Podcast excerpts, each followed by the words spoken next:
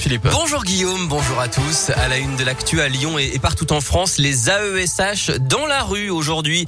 Ils, et le plus souvent elles d'ailleurs, sont chargés d'accompagner les élèves en situation de handicap pendant leur journée de classe et se mobilisent pour demander plus de reconnaissance avec des hausses de salaire et de vraies formations. De nombreux postes ne sont pas pourvus, faute de moyens. Il faut parfois s'occuper de plusieurs élèves dans une même classe, ce qui diminue évidemment la qualité du suivi. Et c'est d'ailleurs pour cette raison que les parents d'enfants handicapés se mobilisent également aujourd'hui.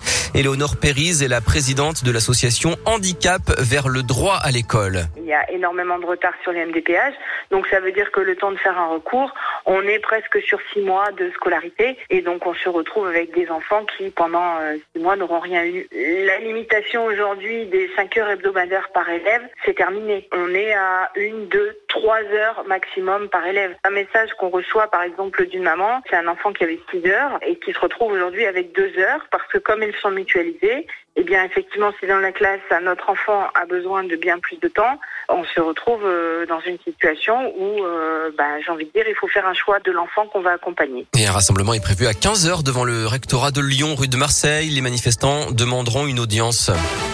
Dans l'actu, la campagne de vaccination de la grippe avancée de 4 jours. Elle devait démarrer le 26 octobre et ce sera finalement dès vendredi, le 22. L'objectif est de surfer sur la vaccination contre le Covid pour vacciner aussi les plus fragiles contre ce virus saisonnier.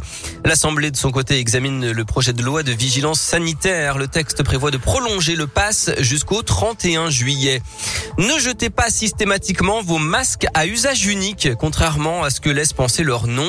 On pourrait les réutiliser d'après après une nouvelle enquête menée pendant un an et demi par des chercheurs français, jusqu'à 10 fois à 60 degrés et protégés dans une tête d'oreiller.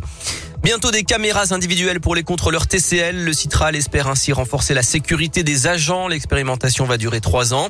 Une mesure qui intervient après l'agression d'un papa qui demandait à un passager de ne pas fumer dans le tram à côté de son enfant. Bruno Bernard a réagi hier. Le président du Grand Lyon dénonce un acte inqualifiable et promet des annonces sur la sécurité dans les prochains jours.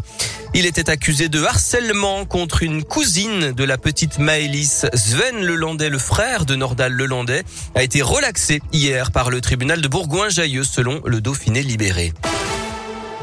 Le sport et le foot. Ce soir, la troisième journée de la Ligue des Champions. Le PSG en tête de son groupe affronte les Allemands de Leipzig.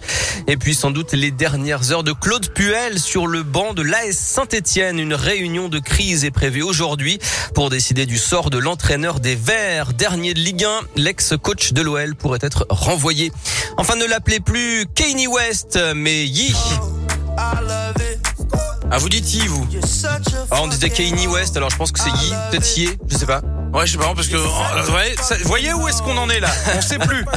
en tout cas, l'artiste de 44 ans a officiellement changé de nom. C'est donc Ye, Y-E, tout court. Il n'y a pas de nom de famille, il n'y a pas de deuxième prénom, eh ben, c'est Ye tout court. Un juge de Los Angeles a donc officiellement accédé à la demande du rappeur, pour qui d'ailleurs, côté couple, hein, ça va pas fort en ce moment. il est en instance de divorce avec Kim Kardashian.